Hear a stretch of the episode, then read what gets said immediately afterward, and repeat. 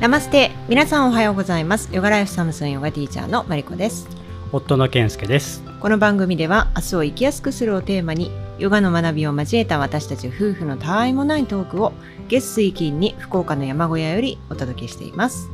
はい。オームシャンティ明日を生きやすくするラジオ始まりました。はい。はい。よろしくお願いします。えっ、と今日はえー、実はね昨日金曜日で今日土曜日なんですけど、うん、昨日の収録でちょっと長くなりすぎちゃって、うん、あの撮り直すことにしました、うんうんはい、昨日ねあの何度もあの更新というか見てくださった方はね、うん、上がってなかったと思うんですけどすいません。というわけで今日撮り直してい。きましょう。はい、はい、で、えーとまあ、まずね報告というか多分ポッドキャストで言ってないと思うんですけど、はい、えー、僕ら今年の12月、うん、1月でインドにえー、ヨガ修行に行くことが決まりました、ねはい、今回で3回目、はい、えー、2020年、はい、2022年、うん、で今年で3回目。2023年ですね、うん。うん。うん、でインドって言ってもねあの僕らが行ってるところは、まあ、いわゆるデリーとか、うん、えー、のある北インドではなくて、うん、南インド、はい。えー、ちょっと半島になってる下の方ですね、うん。うん、のマイソールというところに、えー、アシタンガヨガの総本山があるので毎回そこだけね、はい、そうそう。行ってまあ、僕らはねそんなに、うん、あの娘を学校休ませたりもしてるんで、うん、本当はねもっといろんなインドのね、うんうんうん、観光地とかもね行ってみたいんだけど、はい、なかなか行けずにマイソールに行っても,、もうすぐ帰るみたいなね、感じですけど、ちなみにちょっとあの余談ですけどマリコさんはどっかインドここ行ってみたいなっていうところあります？あありますね。東インドもちょっと興味が出てきました最近。最近ねよく行ってる東インド料理、うんはい、あのベンガル地方とかね、うんうん、東インドの料理の美味しいお店を見つけたから、うんうん、ちょっと行ってみたいね、はい、行ってみたい。なんか魚介類とかもね有名みたいで、いろいろ食もね美味しそうだよね、うん美味しそう、うん、そのお店のねカレーも辛すぎず、うんうん、日本人に合うそうそう、ね、日本人向けに別にしてはいないって言ってたよね、言ってない、そうそう。おかしかった。うん、してないって言ってた、はい。まあ、行ってみたいねそのうちね。はい。まあ、でも今回もね多分12日でマイソーリーって終わりかなとは思うんだけど、うん。うん、はい、で、えー、今日はそんなわけで、このねラジオを聴いてる人でヨガやってる人インドに興味ある人っていうのはどのぐらいいるかは分からないですけど、まあ昨今ねカレーブームだったりとか、うん、あのミールスとかね南インドの料理も結構人気だったりして、う。ん、興味ある人もいるかもしれないので、今日はねインドってどんな国だろうっていうことで、あのテーマで前回みたいにね長くなりすぎないようにダーっていきます、はい、まずねあのトピックスとしては昨年12月に中国を抜かして人口が世界第1位になったっていうのはね、記憶に新しいですけど、まあ、とにかく今勢いのある国ということで、あとね、この間映画で RRR つって、すごい興行収入っていうのかな、観客動員をしたらしくて僕らももちろんね見ましたけど、面白かったね。面白かった。2回見たね。2回見た。映画館とね、アマプラでレンタルして、うん。面白かった。まあそんな感じでね、注目されてる国ですけど、はい。村子さんまずインドって言ったら、うん、あの一般的にですけどどんなイメージですかね、うん、そうね一般的にだったらやっぱりカレーでしょ、うん、それから、まあ、ヒンズー教、そしてタージマハル、うん。それからガンジス川とかね、そういう感じかな、あとね、あのー、まあ、近年だとやっぱり IT 大国ということでも有名だし、あとねヨガの発祥だよねっていうのも知ってる人は結構多いんじゃないかなと、うん。思います。でそんなインド、えー、ちょっとね皆さんの知らない具体的なことをいろいろまあもう箇条書きのようにずらずらと話していきたいと思います。はいえー、まずね暮らしと文化、えー、についてなんですけど、うん、まずね朝早いんですよね活動が、うん。うん、朝の5時6時ぐらいに店が開いてたりとか、うん、まあそれはあの朝通勤の前に多分一杯チャイを飲んでみたいなね、感じで立ち飲み屋みたいなねチャイ、まあ、座ったりもできるけども、チャイのお店があって、えー、そこにが朝早くから、まあ、暗いうちから開いていたりとか、そこでちょこっとねチャイ飲んでる人がいたりとか。であと寺院にお祈りに行ったりとか、はい、あと生活音結構お家の中からガチャガチャなんか朝の準備してるかな洗濯機だったりとかね、うん、台所の音がしたりとかってよくしてましたよね。うん、してた、うん、とにかくあの朝が早いです。はい、でその代わりね夜が、えー、遅いか、まあ、夜例えばその分9時になったら街がシーンとなるんですみたいな話でもなくて、結構夜もね賑やかですよね。ね。うん、まあ多分若者がね遅い人もいるんだろうけどももともとの文化としては多分朝が早いんでしょうね。やっぱお祈りがあるからかな。かな。朝のねその日の出前後の時間が神聖な時間っていうふうにね、うん、されてるのでまあそれもあるんでしょう、うん、あと歩いてる人いますよね。結構多いですよね。それは健康のため健康のために、うん、あそうだね。散歩っていうか、なんか座ってても、バス停で足ブラブラさせてる人、はいはいはいはい、なんかあのー、明らかな運動みたいに 足をブランブランブランってね、やってる人いますよね。いましたいました。うん。ちょっとね健康については後で、ね、もう一つ触れたいこともあります。はい、はい、えー、で次にあの朝ごはんをねあの外食してる人が結構多いんですね。で朝の時間帯から昼ご飯まで、まあ、3時とかそのぐらいまでやっている大衆食堂みたいなのがね街の至る所に結構あって、うん、でインドだとあの、まあ、インド料理でいわゆる、えー、名前忘れちゃった。なんだっけ。あそうティファン、うん、ティファンっていうね軽食と、まあ、日本語だと訳されると思うんですけど、それを食べれるお店はすごく多くて。モーニングセットみたいなこと？うん。かな、まあ、軽食っていう意味だと思うでその手のお店はね大衆店が多くて地元の人がね近所で食べるっていう感じなんじゃないかなと思うんですけど、うん、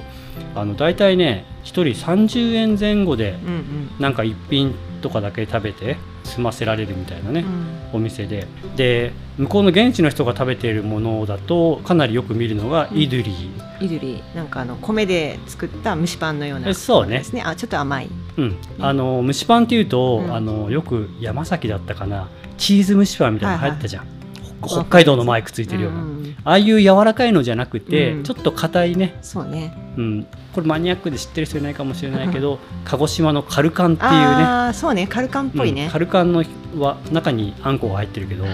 あ、あの外側のね白い蒸しパン、うんうん、ああいう感じね。そうね。多分全然わかんない人ばっかりだと思う。あとね、えー、キッチャリうんうんうん。あのおかゆみたいなやつね。そう、はい、あの黄色いターメリックの入ったね黄色いおかゆだね、はいはいうん、まあ味気 僕は味気なくてあんまり食べなかったけどマリコさんは気に入ってすごい食べてたね、うんうん、あとまあ他にはねドーサとか、うんうん、えー、パンケーキみたいなね、うん、やつとかプーリーとか、うん、えー、パロータワダとか、まあ基本的にはお米で作った、穀物で作ったやつね、はい。うん、和田なんかはね揚げたドーナツみたいな感じだけど、うん、あれも穀物中心だよね、うん、うん、そうそんなものがね食べ、えー、られてます、うん、で面白いのはね、うん、あのお昼ご飯が遅いんですよね、はいはい、あの2時ぐらいが日本でいう12時みたいな感覚でお昼ご飯を食べられてるみたいです、うん、うん、だから12時にね飲食店行くとまだ大体ガラガラみたいな、うん、うん、で2時ぐらいにぞ続々というか、来る感じで。えー、あとあの庶民向けのそういう大衆食堂は夜やってないんですね。はいはい、うん、だからそう、うん、大体お家で食べる人が多いのかなって。で夜やってる店はやっぱりちょっとまあお金のある人とか、渡航者とかが多いのかなっていう気はするね、あとまあやっぱり若者が多いかな、うん、でそういった意味でも貧富の差がね、はい、結構激しいよね、はい、うん、なんか貧富の差が激しい象徴的なことってどんなことがあります？そうね。やっぱりちょいちょいあのお金くださいっていうふうに物乞いね、はい、言われる。うんとかやっぱりものすごく狭いエリアで高級住宅街があると思ったら、うん、ちょっと行ったらスラム街のようなところがあったりとか、うんうん、そうだよね、あとスーツ着てる人もいれば、裸足の人もいるしそう、ね、なんかそういうねやっぱり貧富の差が激しいね。うんそう。まあそんな感じで暮らしとかね文化、うん、で、まあ、文化とちょっとあのの延長線上ですけどあとやっぱり宗教のね、うん、話も切っては切れないと思うんですけど、うん、信仰心がねやっぱり高くて、はい、さっきも言ったように朝から寺院にお祈り行ったりだとか、あのこれは最初ちょっと僕はショックっていうか嫌だったんですけど、はい、真夜中とか朝方に住宅街であるにもかかわらず、寺院とか、あのモスクとかね、から結構大音量のお経みたいなね、放送が流れるね、はい、これ本当寝られんよっていうぐらいのね、音で。まあでも寝てるんだろうね、寝てる人は。そう。でまあ当然あの一番多い宗教はヒンドゥー教徒、はい。それがねもう78割を占めるみたいですね、うん、で、えー、イスラム教、はい、えー、ムスリムですね、うん、それがやっぱり十何パーセント、うん、で多分ねもともとはイスラム教の人たちは多分移民なんだとは思うんだけど、うん、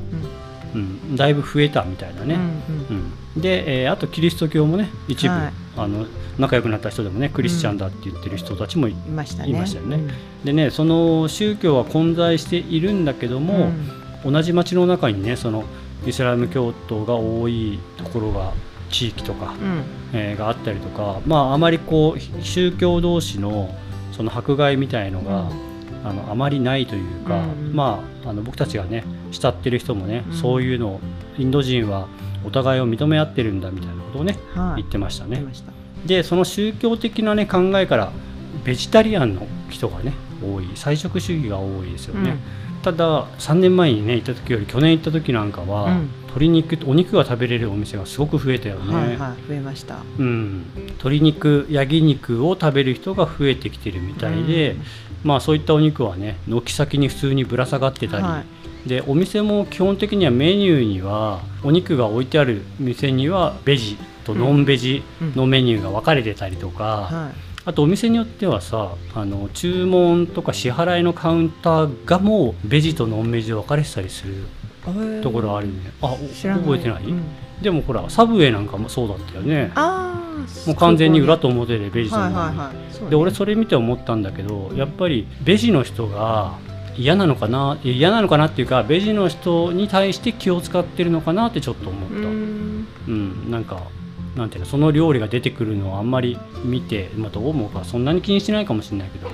まあ、そんなんだったりとか、うん、あとねあのこれも宗教的なものでお酒をね基本的には飲まない人がほとんどっていうのがもともとのようなんだけど、うん、2019年の時は酒屋的なものは全く見なかったんだけど、うん、酒屋がすごい増えたね、うん、増えちょこちょこ見たもんね、うん、街中にね、うんそうだからなんかまあやっぱり欧米化とは違うかもしれないけども、うん、やっぱり近代化っていうのかな、はい、少しずつそういう文化というか変わってきているのかなって思います、うんうん、渡航者にとってはね別に僕らはねお肉食べたい、お酒飲みたいってそんなないけども、でもやっぱりあまりに違うよりかは過ごしやすいのかなっていう気はしますよね。ね。はい、で次にね交通事情うんうん、これまた面白いよね。はいはい。なんか交通事情でマリコさん的に言いたいことあります。えー、とにかく音が騒音って言いますかね。あの、うん、クラクションの音とかが、うん、あのすごい。すごいよね。うん、でもさ、あの家の中にいてもさ外のクラクションの音が聞こえるじゃん、うん、なんか面白いよね、パッパラパッパッパッパーみたいな音とかさ、ね、トラックとか、ね、そうそうそう。いろんな音がして、まあ、うるさいんだけど、あとは？あのとにかくあの、うん、クラクションを鳴らす。人に対して、うん、人っていうかその他の車とか運転者に対して、あのそうね、あのそれが、日本だったら、まあ、あんまり鳴らさないけど鳴らすのって、うん、なんていうの？注意みたいな、はい、おいお前とか、危ないとかっていう感じやん、それが違うんだよね。そう。日本日本では、もう本当に困った時にしかあんまり鳴らさない。そうねあのここに俺いるからねっていうので鳴らすんだよね。存在をアピールするため、うん、うん、だからねもうクラクションだらけで、うん、誰がクラクション鳴らしてるのか分かんないぐらいなってるよね、うん、そう。であとねあのもうこれも象徴的なんだけどまあインドだけじゃないと思うけど、あの3人乗りバイクのねね。3人乗り5人乗り、でトゥクトゥクみたいなねあのインドでは力車っていうんだけど、うん、三輪タクシーみたいなね、はい、やつに通常であればまあ力車とかは運転手のところ列は1人しか真ん中にね、うん、ハンドルがあってそこに座るから後ろにまあ無理して3人ぐらいみたいなのに4人5人とか乗ったりとかね、うんうん、はみ出てね箱乗りみたいなそうそうそう 感じで。ね。そう。であとね信号を無視するのももう結構当たり前っていうかまあうん、全員じゃないけども普通だよね、警官がさ、交差点にいるのにさ、普通に信号無視するもんね、うんでそれを警察もなんか別に追いかけたりとか注意するわけでもなく、うん。なんかヘルメットをねかぶらない人が多くてそれは捕まったりすることある、うんうん、少しずつ最近はその辺が厳しくなってきてるみたいで、捕まったりすることもあるみたいだけど、まあ、そのぐらいちょっと怖いね初めての人はね、うん慣れないと危ない、うんその割にさ事故が全然起きないよね、見たことないよね。事故とかね。そう。まあ多分 それはクラクションも効いてるのかなとは思うけど。うん、であとはやっぱり譲り合いの精神みたいのも大きいのかなとは思うけどね、うん、うん。うん、なんかもっと手前から譲ってくれればいいのにっていう感じはするんだけど、そうね。なんかゆっくり運転するっていうところもあるそうだね。スピードはそんなに出さないね、はい、そう、うん、確かに。そう。まあそんな感じ。で交通事情もね、あの特徴ですよね、次に街並み、えー、まずねあの舗装されてない道路とか路地裏とかもそうなんだけど、はい、土の道みたいのもねちょこちょこあるね、うん、でそれでねマリコさんが非常に困る。砂ぼこり。ね。砂ぼこりね、うん、苦手なんですよ。そう。でそれと合わせて、うん、まあやっぱり法律とか規制の問題もあると思うんだけども、うん、やっぱり車とかの排気ガスとかがすごくて、まあ道によるけどもやっぱり霞がすごいよね。すごい。朝とかね、インドはね大気汚染が第2位とか第3位とか、まあ少なくとも近年ずっと多分5位以内ぐらいに入ってるような状況みたいで、はい、それでね前回マリコさんは結構体調を崩したりもね、しましたね、はい、だから僕らバイクで移動する時なんかは特にマスクをねずっとしてましたね、であとねそこら中に野良の牛、うん、ヤギ、うん、犬まれ、に豚とかがね、い、るんですよね、でやっぱりそういう動物のうんちがね、はい、そこら中に落っこちているので、うんうん、まあもちろん不衛生だし、うんうん、歩いてるとね、うん、おっと危ないっつってね、うんうん、避けながら歩くみたいな、だからそういう意味でやっぱ不衛生ですよね。でね。でもまああの悪く言うだけじゃなくて、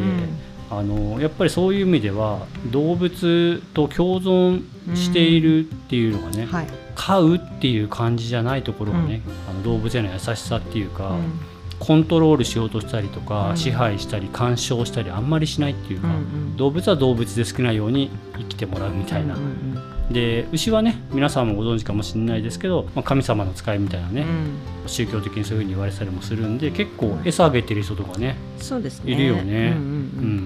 あの残飯を家の中から持ってきて、はい、その辺に出して牛にあげたりとか、お菓子みたいなのあげたりとか、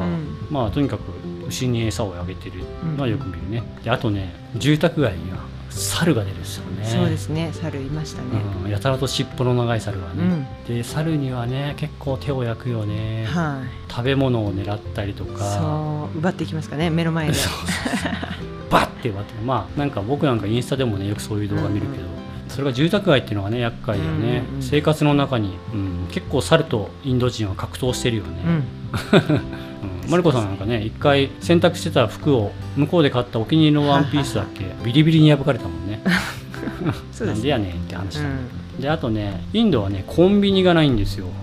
うん、うん。でなんでインドにコンビニがないかっていうと、うん、あのインドにはね小さな個人商店がたくさんあるんですよね、はい、でまあよく見るのはそのさっきもね言った朝早くからやってるチャイ屋さんとか、うん、ベーカリーって言ってパンとかねケーキとか売ってるようなお店。インド人ね甘いもの好きなので、あと薬局、八百屋あと朝食をね食べるお店とか、はい、あと生活用品の何でも屋、まあ、いわゆる昔ながらのよろず屋みたいなね、とかなんですけど。でなんでねそういう個人商店がなくなってコンビニが増えたりしないかっていうと、うん、えー、インドではお店の店主とお客さんとの信頼関係っていうのが成立していて、うん、あのコンビニが入っていけない、うん、まあ、要はコンビニビジネスが入る余地がないみたいな感じらしいです。うん。でね面白いのはねあのそういう、えー、個人商店で店主が裸足みたいなねところで、うん、えー、スマホのキャッシュレス決済が普通にできたりとか、そう。まあ、渡航者はね使えなかったりするんですけど、うん、あのインド人はみんなスマホでピローンってね、ペイペイみたいなね、感じでやってる。さすが IT 大国っていうところもそうなんですけど、うん、IT 大国でありながらも裸足のおじちゃんがいるみたいな、うん、ちょっとすごいあべこべっていうか、うん、そういうの面白いよね、あとさっきねマリコさんが少し話してたけどもあの公園がね結構ちょこちょこあって、はい、その公園に結構運動器具のあるところが多いのね。そうですね。うん。なんかフィットネスみたいなね、はい朝早く撮ったらねあのおじちゃんとおばちゃんがこうウォーキングマシーンみたいな、まあ、まあマシンっていうほどのねあれじゃないけど原始的なやつなんだけど足を前後に動かしてこうひたすら歩き続けるみたいなね、ね、竹馬みたいな感じあそうね。手も手で持ってね。そういうやつをやってたりとか、うん、だからなんか多分やっぱり健康っていうことに国とかね、うん、そういうのがちょっと今意識が向いてるというか、うん、ブームなのかなっていうふうに思いました。でこれで最後なんですけど最後にとっても大事な人柄インド人ってどうなのみたいな、うん、まず見た目はやっぱりちょっと怖いよね、うん、まあととほぼ黒人、うん、色が黒いから、やっぱり日本人って見慣れないので、そういうね黒人の方ってちょっと怖い印象あるじゃないですか、そう。で結構スラッとしてるんだけども大柄っていうか、大きな方多いもんね、特に男性はね、そう。でもねそれを覆すほどに、インド人っていうのはお茶目っていうか、非常に人がいいよね基本的にね、人懐っこいっていう感じかな。そうだね、とも言うしピュアとも言うよね。純粋ななんかなんか少年がそのまま大人になっちゃったみたいなね。本当そんな感じ。そう。でね面白いのはねナルシスト。へそんな感じ？した？うん。する。リーゼントみたいなの流行ってんだよね、ちょっと七三っぽいリーゼントみたいな、そう。であとねひげを生やしてる人が多い、うんうんうんそのリーゼントっぽい感じでひげを生やしてるみたいなね、うんうん、そう。でねあのー、まあ皆さんはねあんまり見ることないと思うんですけど、うん、インド人のねインスタグラム見ると、うん、ナルシストっていうのよくわかると思う。男性は、ね、自撮りでこうかっこつけ恥ずかしげもなくかっこつけてる感じの、ね、写真と結構俳優さんのような。そうそうそうねポーズとってね、うん、そうでね子供で言うとめちゃくちゃ可愛い。そうね目がクリクリしてね、みんな可愛いね。あめっちゃ可愛い。でねあの子供をね大事にしている人がすごく多いっていうか、まあもう完全な国民性だと思うんだけど、子供が大好き、で子供のことをね宝だと思ってるんでね、まあ、そう実際教育もされてるんだろうね、でねあの面白いなと思ったのは公園の遊具とかあるところに、うん、まあ、さっきのフィットネスみたいなのもそうなんだけど、はい、警備員が結構いて、うんうんうん、子供の保護なんだよねあれ多分ね、うんうん、怪我しないようにとか、うん、それは危ないから子供はダメよって注意したりとか。はい。娘なんかはね最初に行った時にはまだ5歳だったからすごくちっちゃくて、うん、でまあ、相当珍しいんだろうね。小さい5歳の子供で日本人っていうのはね、うん、やっぱり小さければね小さいほど珍しいみたいで、からどこ行っても娘が話しかけられたりとか もう下手したら、まあ、前回もそうだったけどもうねあの遊園地みたいなとこ行ったら、2 3 0人に囲まれちゃって、ね、アイドルのなんか追っかけみたいになっちゃってね。あのこれもね娘はすごく嫌がってたけど「そのあ可愛いね」っていう時のやることが、普通だったらね、えー、日本だったら「あよしよし」って頭撫でたりとか、その程度じゃないですか。でインド人ってどうどうするんですか？ほっぺたをねつねるの。結構強そうな力でね。まあそこまでではないと思うんだけど娘からしたら痛いって言ってたね、うん、そう両、まあ、片方だったり両手でね両ほっぺをぐっとつまつまむっていうかねつねるっていうね。それをねあのもう列をなして順番順番にみんなが娘のほっぺをつねるみたいなね。うん、まあまああの僕ら見てる方はね面白かったけど、うん、娘はもうどこ行ってもそれやられるから、ちょっと参ってたね。そうねうんざりした顔してましたね、まあでもあくまでもねそれは愛情なのでね、であとね、えーと、知らないこととか新しいものとかにすごい興味津々で、うん、積極的なんだよね、うん。うん、聞くのね。そうそうそれ何とか、そう僕はね YouTube とかの撮影で、DJI っていう、あのドローンとかで有名なね中国のメーカーのカメラを持ってたんですよ、はい。ちっこいやつ。そうそう、そしたらねそれをみんなそれ何みたいなこととかあと、一言目にそれいくらすんの？って そうね。そうでまあいくらだよって言うんだけど、うん、で別にそうしたらなんか驚くわけでもどういう反応かうんみたいな、うん、そんな反応かやと思いながら。そう。でもとりあえず何でも積極的に聞いてくるみたいなね、でその DJI のねカメラつながりでね、あの面白い話があるんだけど基本的に困っている人を見ると、うん、助けたくなるのがインド人っていうのがあって、うんうんうん、そうねそうね。そう。道に迷っててもそれをなんか迷ってる風なのに気づいたら、うん、絶対声かけてくるもんね誰かね、うんうん、どうしたの？みたいなね、であの道案内とかしてくれるんだけど、うん、それが意外と適当みたいなね。そう。なんかねなんとかしてあげたいって思って一生懸命言ってんだけどそのだから本当は分かってないうん、分かんないって言いたくないんだろうね。助けてあげたいからね。だからまあ分かる範囲で適当に言うっていう。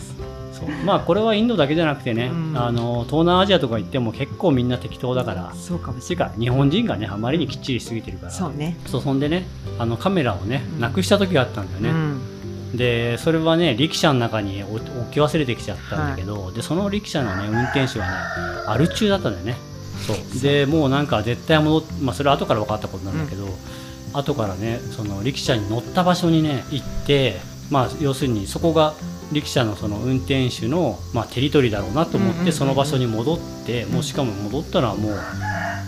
45時間後とかですね、はい、損害だよね、そう戻ってうん、誰かにあのなんか力車の運転手の特徴を言って話してたら、もうそれこそ人だかりができちゃってね、どうしたの？どうしたの？みたいな。じ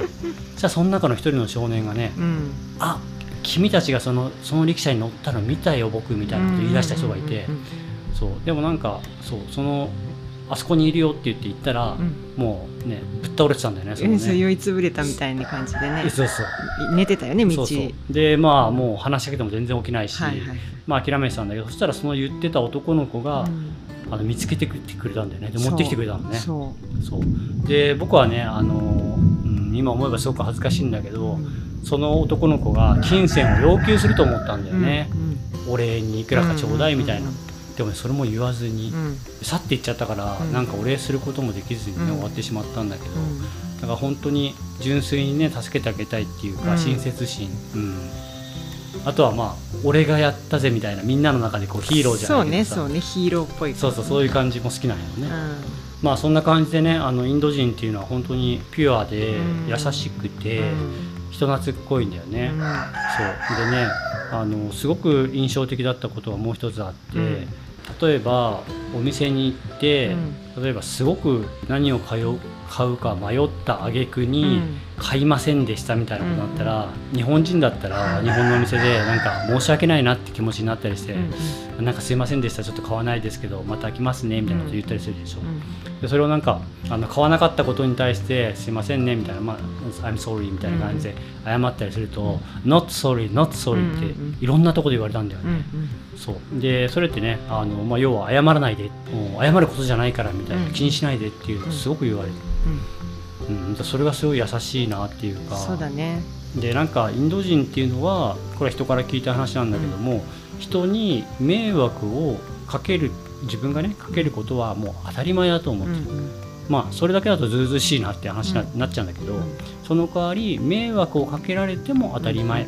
ていうふうに思ってる、まあ、つまりお互い様っていうことだと思うんだけど、そうそういうあの文化があるみたいだね、うん、うん、でやっぱそれってお互い様ってね僕すごい好きな言葉なんだけど、うん、すごくいいよね、生きやすさにつながることだなって、そうね。ソーリーもそうだしありがとうも言わなくていいよって感じなんだ、ね、ああそうなんだそんなこと誰か言ってた？うん。あの私たちがその滞在してた宿のオーナーの,、あの男性も言ってたし、事前に私が読んだ本にもインドの文化としてそれは載ってたへえ、そうなんだまあでもありがとうは言いたいから言ってもいいんじゃない、ね、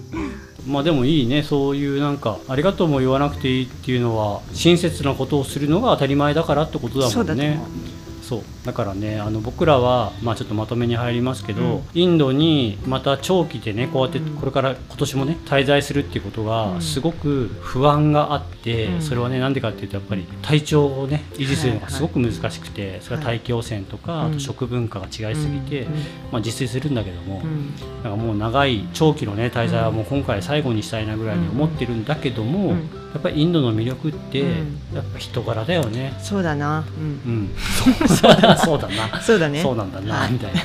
そう思います。ね、うん。はい、だからねあのインドに興味がある人はぜひ一度ぐらいはね、うん、まあ本当ね1週間から10日ぐらいとか、うんうん、あと僕ら最初に行った1か月はね、はい、まだ平気だったね。そうだね、うん、まあ2か月行く人なんてそうそういないとは思うんだけど あのぜひ一度ね興味があったら行ってみてほしいと思います、はい、またねインドについては、まあ、12月1月行ってる間に向こうでポッドキャストも配信すると思うので、うんうん、またいろんな話もねしていきたいなと思うんで、聞きたいこととかもしあったら、リクエストいただければと思います、はい、結局ねだいぶ長くなっちゃったけどもうこれインドの話したらこうなっちゃうってことやね、うんうん、ボリュームがねやっぱりそうそう。大きい国だから。そうだね、うん、人口第1位ですから、はい、そうです、はい、というわけで長い時間お付き合いありがとうございました、うん、はい。この番組ではお便りを募集しております。番組へのご意見ご感想リクエストなどをぜひお気軽にお寄せください番組もしくはエピソードの概要欄に載せている専用フォームまたはサムスーンのインスタグラムへの DM などで送っていただいても大丈夫です、うん、皆様からのお便りをお待ちしております、はい。えまたサムスーンではヨガ初心者でも一からじっくり学べる YouTube オンラインクラスオフラインの対面クラスを開催していますので興味のある方はホームページをチェックしてください。今回も最後まで聞いていただいてありがとうございます、はい、それではえー、今日も一日皆さんが心穏やかに過ごせますように。せーのナマステ